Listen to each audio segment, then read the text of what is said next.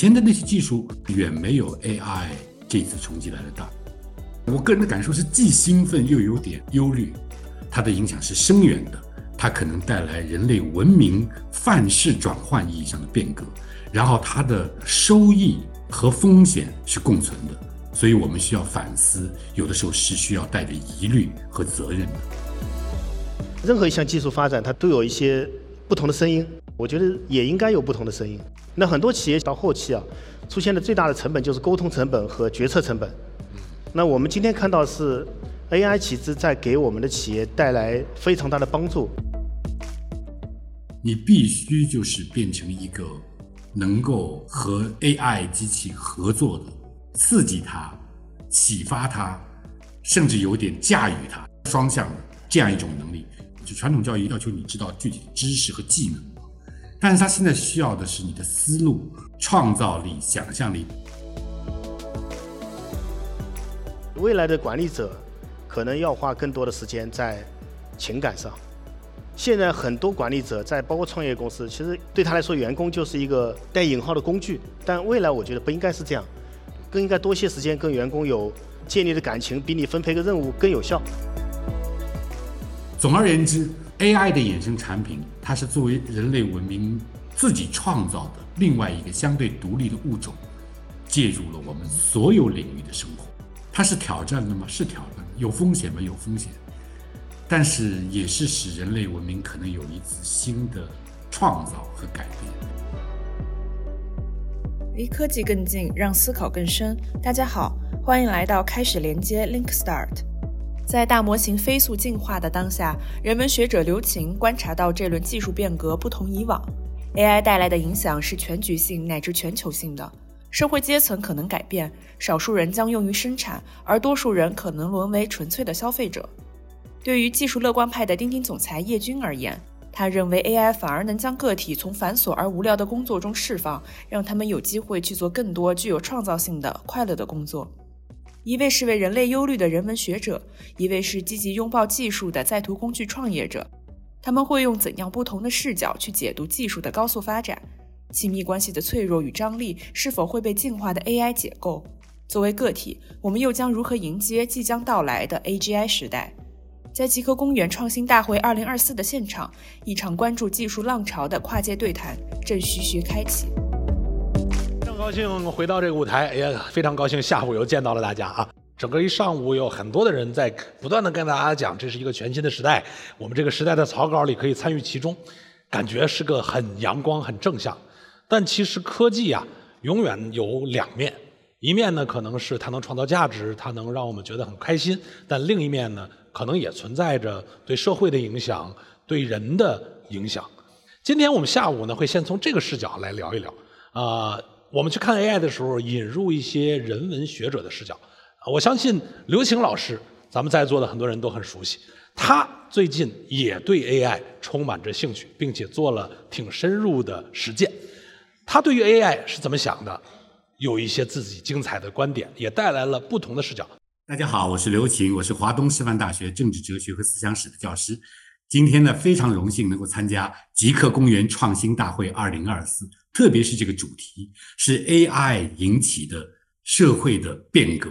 我觉得呢，今年是 AI 热，就像去年好像是元宇宙热，但是这次的这个技术革命带来创新的。我认为是史无前例的，所以作为一个不在科技领域工作的人文学者，也非常关注人工智能。大概发展已经有五六十年了吧，但是到现在我们看出了以前好像说要很漫长的才能发展出来的对社会、经济、文化现实的冲击，在最近两三年，特别是这半年里边，就充分展开了。然后我有两个基本判断，一个有一点忧虑吧，它是挡不住的。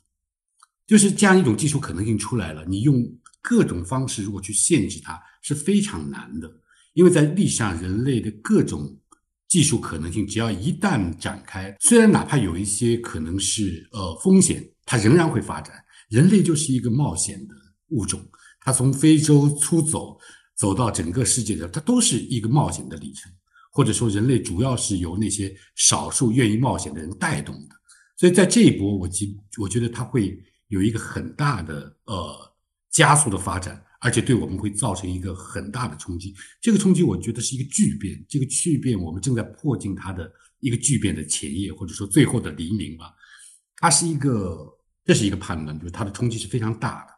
然后呢，第二个判断是，它这个这个这一次技术革命带来的对社会甚至整个人类文明的影响是史无前例的。以前的那些技术。包括电视啊，互联网已经带来了这样一种对人类的重新塑造的这样一些影响，但是远没有 AI 这次冲击来的大。所以呢，在前前几年，即这个哲学界、社会科学界都在谈论，是不是可能会出现一个后人类文明？那么那时候还觉得很遥远的事情，有人说一百年的，但我现在就觉得可能可能十年，最多几十年就会出现。这是第二个判断，第三个呢，就是说这个影响到底是怎么样，是好还是不好？是有人是很乐观，有人是比较悲观。我是怎么？我个人的感受是既兴奋又有点忧虑。这个忧虑就是说，它到底对我们带来的是什么？这个尺度评价尺度本身都可能发生改变。这个待会我们可以再仔细谈。所以我我总的来说，我的态度是。非常密切的关注，这不是对某个行业、某一个呃领域或者某一种专业的影响，是全局性的、全球性的，它的影响是深远的，它可能带来人类文明范式转换意义上的变革，然后它的它的收益和风险是共存的，所以我们需要反思，有的时候是需要带着疑虑和责任的。好，我们听到刘青老师其实带来了一个更广大的视角。如果我们站在人类社会的角度去思考一个技术带来的变化，不能只有兴奋，要有一些悲观的视角去做思考。那我们今天下午的讨论呢，恰恰就是要在悲观、乐观、积极等等这样的视角里综合的来去碰撞。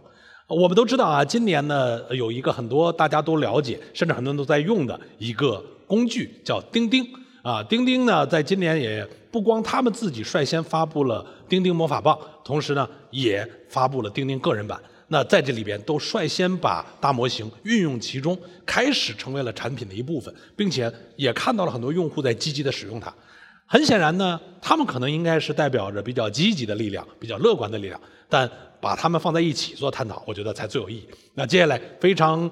呃，高兴啊！我们用掌声欢迎钉钉总裁顾琼啊，也就是我们的叶军总来到我们的舞台，跟刘青老师一起做一个共同的交流。也问问你吧，你怎么看？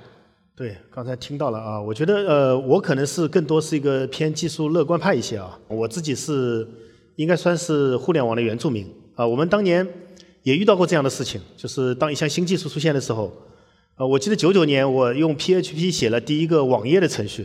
啊，做了个聊天室，也是从聊天 chat 开始的，而且很神奇，就是凡是从 chat 开始的产业都很有希望。钉钉也是从聊天开始的，对。就那时候九九年就有人告诉我说，用网页做技术没有前途，他认为你必须做成双击可以安装的，呃，很多人都跟跟我这么讲，然后几乎很多当时我们计算机系没有人选择做网页的，嗯，然后我就那时候就开始搞这个，啊，这个故事在二零一三年又发生了一次。二零一三年的时候，当时移动互联网刚刚开始，然后很多人跟我讲，他说未来的世界肯定是 PC 端的，移动互联网只是 PC 的一个延伸。我不知道大家有没有听过这个观点啊？我当时就跟他讲，我说可能这次你会错掉，我说有可能移动互联网会成为流量的主流。嗯，这是二零一三年，那大家回忆一下，现在这个流量的主流在哪里？那今天又遇到了这个事情啊，所以我说我可能是个乐观派。呃，为什么乐观？因为钉钉上有大量的企业，我们可以看到一些企业内部的极客、IT 部门、科技部门的人，那些员工，他们创造出了很多让我们惊喜的东西啊，所以给了我们很多信心。一定程程度上，他在给我们加油，所以我认为我是比较乐观的。嗯，你的乐观是很显然看到了这种生产力的提升和更多人可以因此参与创造这样的乐观。那我们今年其实很有。所有人都印象很深的啊，就是被 ChatGPT 这样的一个产品呢带到了这个对 AI 的突破的这样的一个新的认知上。呃，其实我当时也跟这个刘青老师也问了他一个问题，他怎么看 ChatGPT 这样的产品？到底是一个好的进步呢，还是他那个忧虑的起点？呃，我们先听听刘青老师怎么说，然后一会儿再问问你。来，我们看看刘青老师。当然是一个进步啊！我今年在美国访学，应该有半年时间就着迷于用这个 Chat GPT，它带来很大很大的收益，各方面这个搞技术的人熟悉很多。但是为什么又有忧虑呢？因为第一，当我们谈进步的时候，我们在谈什么？我们谈工作的效率的提高，经济增长的加快。我们现在能确定的是，这样一个非常了不起的技术的革新，一定在效率和经济发展上带来了进步。在这个单向的数轴上，肯定是一个进步。但是人类是多维度的，而且有些维度之间呢，他们的目标之间还有还有什么冲突和至少是内在的紧张。比如说经济发展和。人们之间的平等之间，往往在经济学上就知道构成了一对张力。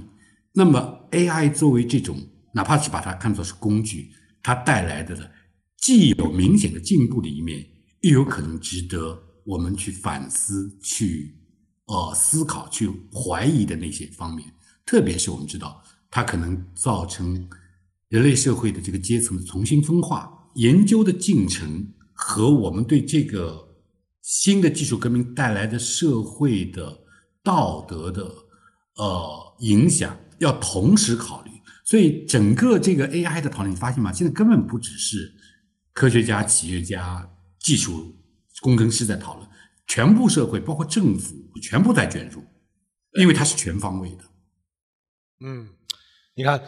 他好像就听过你的这个视角啊，他登预判你的视角是看到他在技术上进步是让人兴奋的，但是他还是会谈到这个忧虑的这一面。我不知道你认不认同这个观点，或者说那我们怎么面对这个忧虑呢？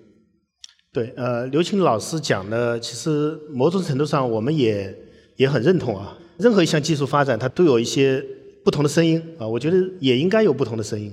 如果只有一种声音，也挺可怕的。嗯，对。那站在我自己的角度啊，我觉得。ChatGPT 这类的 AI 工具的出现啊，我觉得肯定大家更期待它发挥进步的一面的价值。其实，在在企业里面是非常明显的，因为呃，大家知道，任何一家企业啊，就是它企业的这个最核心的竞争力之一啊，肯定是成本和效率。那很多企业到后期啊，出现的最大的成本就是沟通成本和决策成本。嗯。那我们今天看到是 AI 其实在给我们的企业带来非常大的帮助，对于这两个问题的解决上。对我们自己有，呃，有两个非常典型的客户啊，我们我自己也跟他们交流过，呃，有个客户是做芯片的，上海的一家上市公司，他们是做数模芯片的，呃，就是从模拟信号转向数字信号。嗯。呃，这种芯片的公司跟我们看到的英伟达不一样，它可能只有几个 SKU 产品。对。但数模芯片的公司可能有上千个芯片，因为它场景太丰富了。那这家公司当时就跟我们讲一个问题，他说。我们几乎很少有员工能把客户的需求描述清楚，也很难给客户给出一个非常准确的方案。然后他们就自己使用了我们钉钉上的智能的能力，AI 的 Pass 的能力，把所有的知识库的这个以前积累的沉淀啊，用 AI 进行了训练，然后进行了调优。然后现在他们对接客户方案的时候，都是用 AI 进行对接的，效率非常高。然后他跟我们讲，他说这就是一个进步，因为跟原来比差别非常大。对，另外还有一家公司也是我们的客户啊，他是在义乌的一家做光伏产业的，叫金奥，也非常有意思。他们把生产车间的生产计划以及车间里面的生产的进度数据全部输入给了 AI 大模型，然后做了一些调优和专属性的训练。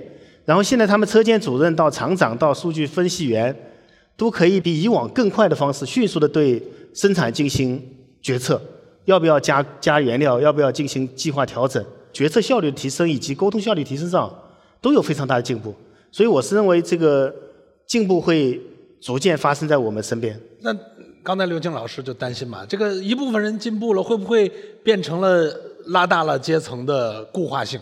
呃，比如说像你说的这些，是不是本身都是大公司或者是很有钱的公司，进而他们就变得更马太效应了？会是出现这样的情况吗？呃，我自己感觉是这样的，现在反而 AI 给了普通人。更多的机会，嗯啊，因为现在使用 AI 用的好的，我们看到都不是老板，反而是一线的。老板是 AI 用的最不好的，反而是用的不好。老板擅长用人，对吧？把人一顿指挥。对。但是其实一线我们很多员工，包括真的大家不熟悉那些生产制造业的前线啊，他们都在想办法，他想改变，谁最有欲望去改变，谁就会带来最大的创新。所以那些地方我们看到了很大的机会，所以那些人反而成了这件事情最直接的这个感受到进步的一群人。嗯，哎，你说的这个倒有道理啊，就是说要看动力。老板如果身边有一堆人，我就有啥想法让他们给我做。换不换个 AI，他可能就看那 AI 比那个人强才行。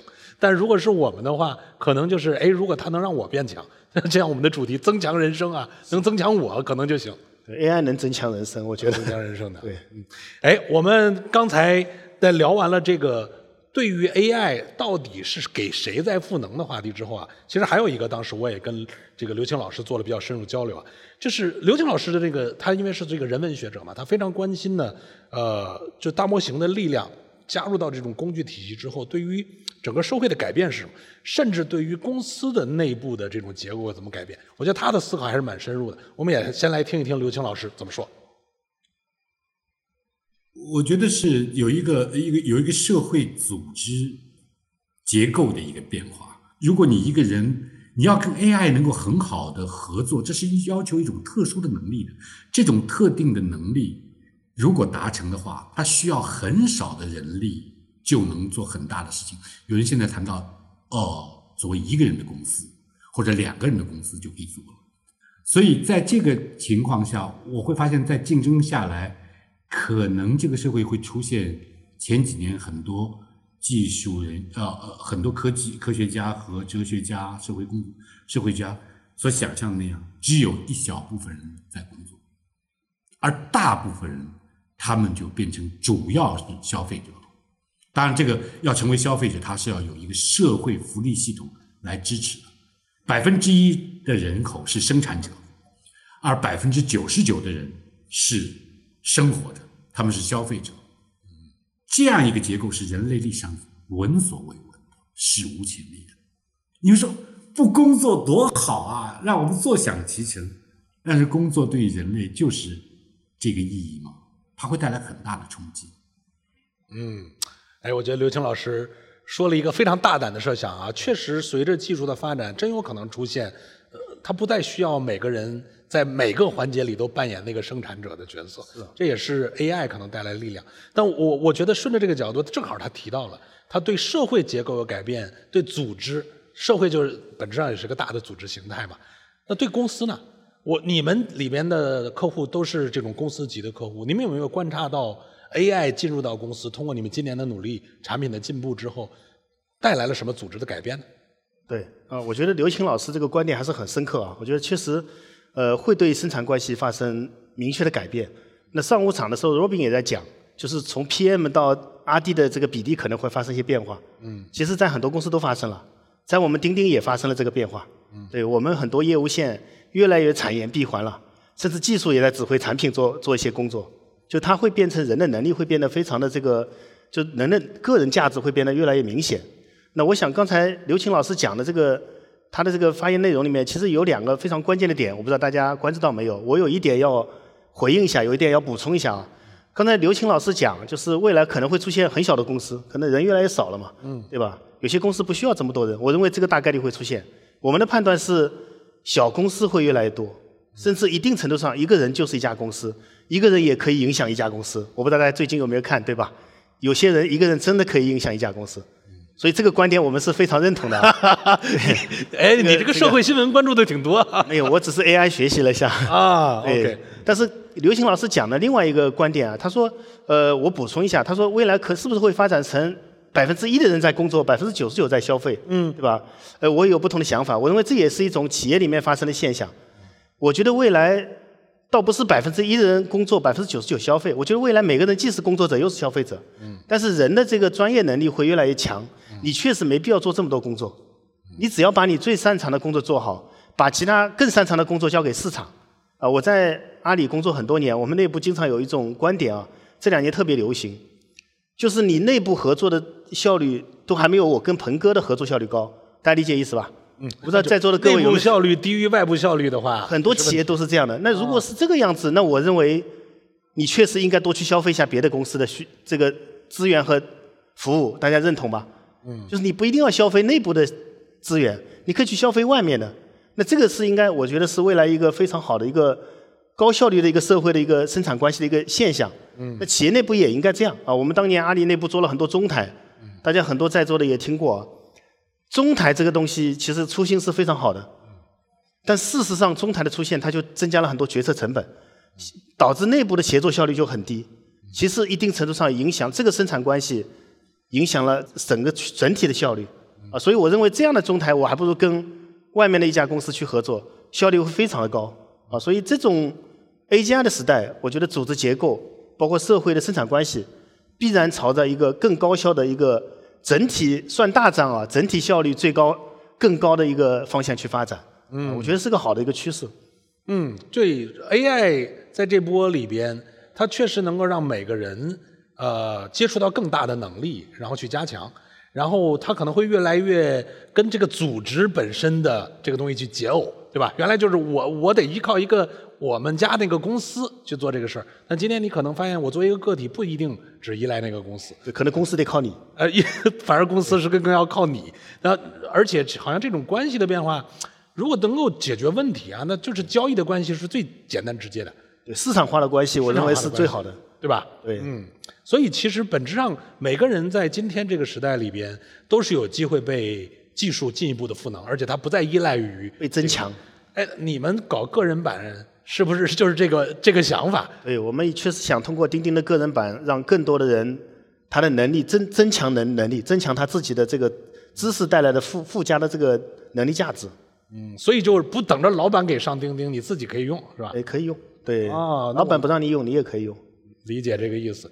其实，在这一点上啊，咱们还得说点务实的。今天在场里边，我相信不是每个都是创业者，大部分可能还在某个公司里。对吧？那其实大家内心还是有一个焦虑的，这个焦虑就是，那未来是不是会卷到这个公司里越来越多用 AI？就像刚才说，可能公司越来越小，那那公司的员工岗位就会越来越少，那人是不是更多的容易被 AI 替代掉？这个话题呢，一直是在 AI 兴起之后大家很关心的话题。我们也问了问这个刘青老师，我们先听听刘青老师怎么说，一会儿再听听你的。这是肯定的，但是不是所有的人，他他他会他会有一个幸存者，大家都想都要想做幸存者，有的人可能就是绝望彻底放弃，像可能年纪更大的人，教育程度更低的人，这是蛮残酷的。但是如果我们要有一个社会福利的保障来兜底的话，这就是为什么这这几年啊，全世界都在讨论所谓 universal basic income，就是它叫 UBI，叫叫普遍基本收入吧，就是。你不必一定需要工作来换取基本的一个收入，维持你生命的收入。在这个基础上，那大家即使被淘汰了，也还是能够呃活下来。但是你要成为一个在这个职场上，在工作当中有成就感、有意义感的，你必须就是变成一个能够和 AI 机器合作的。刺激他，启发他，甚至有点驾驭他，但这是相双向的这样一种能力。这个能力就是非常重要。也就是说，他可能要求的是跟我们传统教育的那个模式是不一样的。就传统教育要要求你知道具体知识和技能，但是他现在需要的是你的思路，哦，创造力、想象力，特别重要的是沟通能力。这个沟通能力，我们知道 AI 也是一种语言。我们现在就跟我们同类的人沟通都有很大的障碍，但现在可能作为每一个在任何一个岗位、任何一个职业当中都特别重要。你要跟 AI 对话，你要提出好的问题，又要有特定性，又要有打开的空间。我觉得大概是需要一种新的呃一种能力，而这种能力就意味着你要展开一个无限学习的可能。嗯。哎，他提的这个无限学习这件事儿，跟上午 Robin 说的有点类似哈。这个时代的产品经理，未来最重要的是学习能力。呃，我其实想问你的是啊，因为钉钉今年把 AI 已经放到产品里，已经有很多的企业在用了。我能不能跟我们坦诚说一说，有没有企业因为加强了 AI 之后，人在越变越少？这个现象有观察到吗？呃，我们看统计数据还好，因为钉钉的用户量还是在增长啊。对，钉钉的用户量在增长，在增长，对，嗯，对，所以你说有没有因为 AI 的出现替代了人类？我觉得我们看到的更多的是那些 AI 用的好的人，嗯，他的机会越来越多了。就是其实本质上不是人和机器在竞争，本质上是人和人在竞争。我觉得永远是人和人在竞争，永远是因为机器它是没有情感，它不会跟你竞争，是你自己可能闲得多无聊，你跟它去竞争。机器还觉得挺无聊的，对吧？就真正的竞争产生在我们在座各位身边，对吧？人跟人的竞争，所以用得好的人，就是刘青老师刚才讲，你驾驭的好，你对一项技术驾驭的好，工具驾驭的好，你自然而然就机会会更多。你替代的其实是另一个不会用机器的一个角色，而并不是替代的那个人本身。嗯，对。哎，你们有观察到，就是从用户的角度，他把 AI，因为虽然都功能都有。但是肯定不是每个人都用的用的这个程度都一样。这里边现在有没有那种对 AI 运用的很好的人？他大概能是什么样的状况？对，其实现在每个企业里面都会有一些对新技术特别感兴趣的人。我们看到 AI 用的好的都是那些企业里面的先行者。嗯。呃，我觉得非常符合呃极客公园这个“极客”这两个字的特特点啊。这些人他学习能力很强，而且充满热情。就不是说你要给他推什么东西让他用。他反而每天反过来给你提，能不能这样用，能不能那样用？啊，这些企业的员工多半就是企业里面那些，就是有很好的技术背景，有很好的学习的这个兴趣，人又比较年轻。啊，我们看到企业里面都是这样的。嗯。包括有些企业的这个老板，他自己不一定会用啊，但他很很积极，他要求别人天天去学习去用。我们老板的积极是要求大家，老老板很积极的要求员工去用。对。OK。啊。所以能看得到，就是这个 AI 进入到企业之后，今天至少还没有说啊就开始替代人了，更多的反而是看谁能够把它先用好。是，其实在这里边，我觉得所对所有人在今天可能都是一个呃，我们说时代的草稿，看到了一个可能性，但这种焦虑也很难免。但最关键的是如何开始行动。我也问了问刘青老师，他自己是怎么行动的，他是怎么看大家对抗这个焦虑的？我们先听听刘青老师怎么说。我的两个建议，一个就是说，先要享受它；第二呢，就是说，我们要相信我们的忧虑不是要让它不发生。那么这里面就可以出现一种有意思的新的生活方式和新的学习方式。也就是说，第一，我们不要进行那些枯燥的死记硬背的学习，任何要你背诵的东西和题海战术都没有意义。那么我们人就是。可以在这个意义上，我们可以发展最属于人类的那种呃情感、想象、创造。他把那些枯燥的部分给代替了，我们去发展自己的这些这些最属人的所谓高级的技能、高级的这个体验。因为人最最高级的体验，现在现在很多工作，大家知道以前人类学要写那个毫无意义的工作，好多都是填表格、重复啊这些。其实这种工作并没有给人带来工作的意义感和成就感。如果每个人多多少少就是越来越多的在自己的生活和工作中体验到创造的、想象的，是甚至接近于艺术的那样一种生活，这是可能的。你看，我上个学期跟同学布置论文的时候。好多老师说你们千万不要用 ChatGPT，那时候还还刚刚开始。我说我鼓励大家去用，而且你用你写完了这篇论文以后，你告诉我你开始怎么写的，你开始怎么写第一个版本，后来 AI 帮了你什么？你在省略 AI 的那个生成稿之后，你发现它哪些是错的，哪些是给了你启发？最后你怎么定稿？就是我现在觉得教师要教。怎么跟 AI 来合作，来完成无论是一个一个一个学生的作业啊，还是一个一个项目，就是我们进入一种新的生活和和工作状态，是有另外一个物种。现在大概好像是一个比较工具的，是同伴关系，是一个 partner，它的前景好的一面是一个 partner。然后我们下一代可能就是，我看你们这个非常好，叫。AI native 对不对？所谓 AI 的原住民，我们下一代人，你们这个年轻人生出来孩子，他们生下来就觉得这个世界有大自然，有我们，还有另外一种 artificial intelligence，有另外一种智慧存在。那么如果是这样的话，他们可能一生下来，他们整个的成长模式就跟我们不一样。如果在最初对齐派跟这个加速派有一个很好的平衡的时候，那个 AI 的演化，它可能对人类一直是友善的，它是帮我们解除了最枯燥乏味的那一部分，而带给我们激发、鼓励，呃和激励，让我们发展出创造性、艺术性的一面，那是那就是一个很好的前景。提到了怎么成为一个 AI native 的人，是吧？这可能也是如果这个时代必然到来，咱们总不希望被这个时代拖在后边，对吧？所以你怎么看？在作为一个参与到企业里边的人，一个一个普通人，他怎么变得 AI native？对，我觉得还是积极拥抱并参与，对，要去实践。呃，我们其实讲这个呢，也不是说这个官方场合讲讲，我们确实看到了这样的人。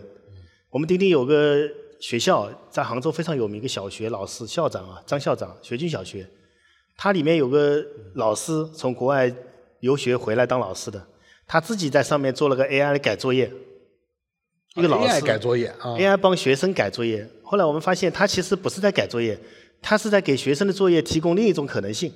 他告诉他这个不是标准答案，你还有这种说法，所以他其实是个非常快速的，可以让教学过程变得很有趣。那我认为这样的参与度，连小学生、老师都可以接受。那这样又为什么会会有会有恐惧呢？我也很难理解这个恐惧啊。那同样的这个事情也发生在我自己身边。我儿子现在读初中，啊，经常拿这个 AI 的呢。我们钉钉上不是有一个通义千问嘛？对。做作业啊什么都在问他。那天我看到了，我本来想说他，后来我想我也没教他，他自己学会了。我觉得这也挺好的。嗯就有些东西他有兴趣不枯燥，就像你打游戏，有些小朋友喜欢。我有一个美国的朋友，他他女儿喜欢打原神，嗯，整天在玩游戏，没有人教，他父母也不会，他玩的很开心。然后每天的代价就是完成作业要求父母奖励几分钟玩原神。嗯，然后我觉得这个既然这么有兴趣，这么想去实践操作它，就为什么要焦虑？没什么，对他们来说，他从小就是这么长大的。啊，我们因为是中途发现了这个，对我们很多人来讲，他第一天就觉得这个很正常，就跟我们当一天当年第一天接接触互联网，觉得这个东西不是很正常了吗？但是你再说服你的父母去用互联网，还得教他，我们当年也没人教，所以我觉得这个没必要恐惧，就是拥抱它。一说到我都觉得咱俩这种互联网的原住民，终于熬到了我们要做移民的这个角色，要移民到 AI 时代，对吧？嗯，这个视角其实可能对所有人都是挑战，但我觉得没啥可怕的啊。但这里边呢，刘擎老师毕竟作为人文的学者，我觉得他提了一个非常呃让人值得思考的观点。他说啊，这个 AI 会改变社会中的关系。我们听听啊，他这个视角，我觉得对我很有启发。AI 不是一个应用于特定场景和特定领域的工具，它是全方位的介入了我们的人类存在，它是另外一个可以说现在还是打引号的物种，它是我们的伙伴。从你怎么去制定一个旅游的一个攻略啊，去一家餐馆啊，到你怎么样安排一个公司的一个一个一个项目啊，都都都是跟 I AI 结伴。另外一个就是特别重要的，也可能会引起大的变化，就是我们生活方式的改变，特别是情感和亲密关系。你知道现在的人类是很呃任性和脆弱的，什么意思呢？我们的韧性就是说，现在因为每个人的自主性都在提高，这当然跟现代性的成就有关系。呃，无论是男性和女性都没有那么依赖对方了，所以现在你们年轻人就婚恋很难嘛。呃，女性以前要依靠男性来养活、养家糊口，现在再见了这个时代。现在我们知道在，至少在美国，好像中国差不多也是这样，受过高等教育的女性已经大于男性，这个这个人人人群人群，在中国大概是差不多吧。所以以后谁养活谁还不知道。第二就是，以前的男性需要女女性这个传统的男权社会来做家务啊，什么洗衣服啊，现在一切我们有外卖，有有微波炉，有洗衣机，还有更高智能的烹饪，谁都不依赖谁了。所以我们在物质生存的意义上不依赖了。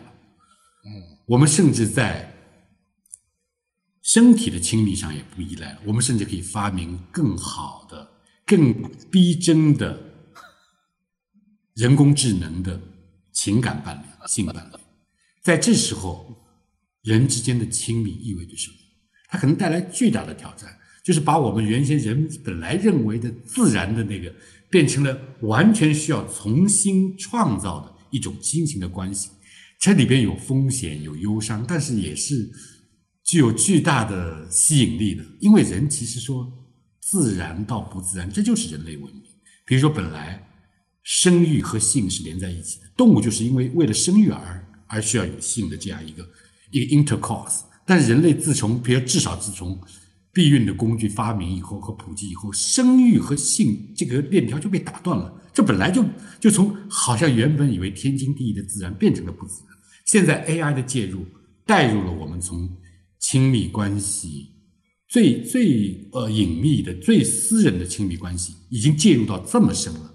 最后他最后达成的最高境界就是，我们真正爱一个人，就是爱他真正独一无二的、无可替代那个，连 AI 都不能替代。这这就非常有意思，它可能是非常稀有的那部分，那部分让我们联系起来的，就是。它反而实现了一个经典意义的爱情。总而言之，AI 的衍生产品，它是作为人类文明自己创造的另外一个相对独立的物种，介入了我们所有领域的生活，所以带给我们的是一种新的生存方式、生活方式和价值观、人的生活意义的改变。它是挑战的吗？是挑战。有风险吗？有风险。但是也是使人类文明可能有一次新的创造和改变。悲观的说的话，呃，人文主义那个时代就过去了，就是由启蒙时代创造的那一套标准。但也可能它会有一个新的、更好的所谓后人文主义的文明，呃，它它也是可能的。所以未来的前景是开放的。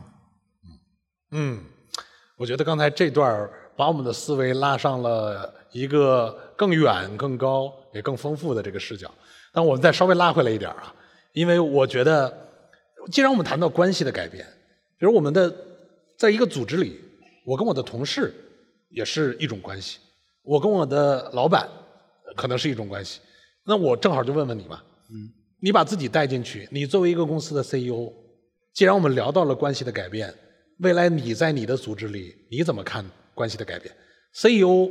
在一个 AI 怎么做一个 AI native 时代的 CEO 嘛？怎么去看待组织里关系的改变嘛？对，我觉得这是个非常必要的一个课题要去研究面对的啊。嗯。就原来的公司的老板，我觉得 CEO 做的做的任务工作流程就是定战略，然后把战略分解成目标，目标完成项目，项目就安排人去干。嗯。原来 CEO 是干这些事情的。那我觉得过程中 CEO 还得不得去了解情况，对吧？了解数据。那我觉得在这个 AI 如果将来成为身边非常普遍的伙伴的那个。新的一个年份啊，年代，那可能一个 CEO 一个管理者了解信息会非常的容易，啊，非常的扁平，组织会更加扁平。那么 CEO 应该留出更多的时间去关心一下员工，关心一下人。所以 AI 这个两个字，确实从中文角度讲就是爱。啊，这个刚才刘青老师也在讲这个这个爱的问题，对吧？嗯。我觉得确实是关于爱的问题。未来的管理者可能要花更多的时间在情感上。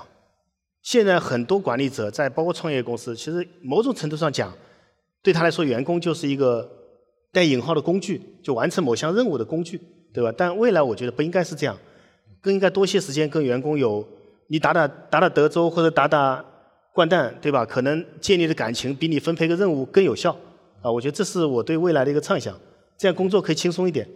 嗯，所以未来可能真的这个。在这个情感上的对齐会变得非常的重要，而不是原来事儿上的对齐了，是吧？因为大家都有 AI，AI 可以来做对齐啊。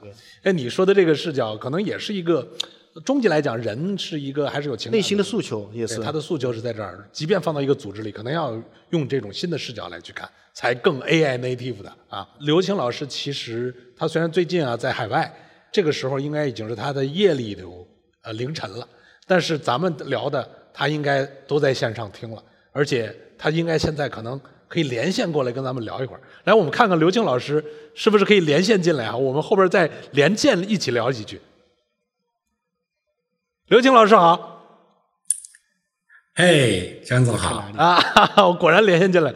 哎呀，辛苦你，你这个熬着夜还听我们的交流。我问你一下啊，刚才我们聊了这么半天，呃，你觉得有什么比较认同的观点，或者是不认同的观点？能不能给我们再来圈点一下？我是忍不住，本来本来我不用上来，特别重要的是要跟这个做事的人，嗯，来来聊天来讨论，就是像叶金总啊、张总，你们都是自己在做企业的，这个对 AI 对整个技术变革特别敏感，这是特别重要的。我说我们这些大学里的学者啊、什么教授啊，有的时候会想的比较多、比较远、比较宏大。但这两年我就是跟企业界接触特别多，我的。大厂都去过，也也交流过。我觉得是，呃，听到叶金总的这个声音，我觉得是呃，有些给给我带来很多鼓舞吧。另外一面呢，我就是觉得，呃，我不是说不认同，我们还需要考虑另外一侧，比如说，一个是用户他们购买了产品，用了产品，但对他的整个生活是什么影响呢？你看我我这一代人是从用笔写字。到开始主要用电脑来写作的，那现在现在孩子都用电脑写作，电脑写作大大的便利的修改，比如以前我们修改要誊写，但他们的文章写得更好了吗？比以前，根本不是，对吧？我们知道，就是他既然购买了产产品，但对他的整个的人的精神生活、情感生活、文化生活到底发生了什么变化？这里边也是需要更多的考虑的。另外一方面，还有比如说像我们电商整个的兴起，特别在中国的。我们要双十二，我我们在一个技术变革当中要看到那个涌起的大浪，还要看到沉下去的人。电商兴起后带来了很多便利和便捷，带来了新的企业的发展，但是一大批传统的店面销售，他们要么衰落了，要么沉没了，要么像像我们是，我对书店很敏感，嗯，就书店那个那个倒闭衰落了很多很多很多，在在整个在电商时代。所以也是要，就是做事的那经验，那种切身感受特别重要。有的时候呢，我们有的时候很容易，我们学者自己也容易把个人的感受呢、经验呢一般化。我们每个人是避免不了的，就是说从自己的感受推知一个更全局的这样一个一个情景，人容易做这样一个。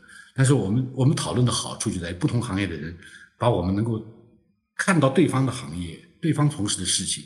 然后又可以让我们能够有一种超越，嗯，这样就我觉得这种对话就特别好，这是我的一个特别强的感受。嗯，既要有这个自己创新的想法，但是又要有更对整个世界的同理心，这个其实挑战是挺大的。那我觉得，既然说到这一点啊，我们现场考验一下这个叶军总。呃，今年钉钉发了个人版，哎，我我给你一分钟时间吧，你能不能在线说服一下刘青老师去体验一下？钉钉的个人版，来来来，这个现场考验。呃，刚才已经说到了，你你能不能做到啊？这个同理心说服到这个刘青老师。来来，准备好了你就说。对对，我觉得确实也挺难的，因为想说服刘青老师肯定是有点难的。一般刘青老师说服我们很容易。对我只能说这个，呃，刘青老师可以去试一下啊，因为确实钉钉个人版是一个，你可以理解成为你个人的一个真正的 AI 的助理。我们想打造这么个东西，那。可能有些话你不方便跟你老婆讲、孩子讲，你可以跟那个 AI 助理讲。啊，呃，他肯定能够保守你的秘密，对对对你保持忠诚，这个东西非常好，就是长期来看，就是可以积累出很多知识，对，可以值得试一下，对。哎，你这个非常这个，你这个呃，来，我们听听刘静老师的反馈怎么样？顺便啊，一方面听听他这句话，给我们评价一下有没有说服你；再有一个，也想让刘静老师说一说你真正想要的 AI 助理是什么。是他应该什么样？嗯，我刚才我觉得，我觉得叶俊勇说的还是还是很有吸引力的。就是 有的时候，我觉得发展好的 AI，它不光是一个助理，它就是一个 partner，是是一个伙伴关系。我我不是希望那个 AI 就是那么厉害，厉害到那种超级无敌的，让人让人呃崇拜，让人敬畏，让人感到害怕那种像超人一样的。我希望他能够亲切。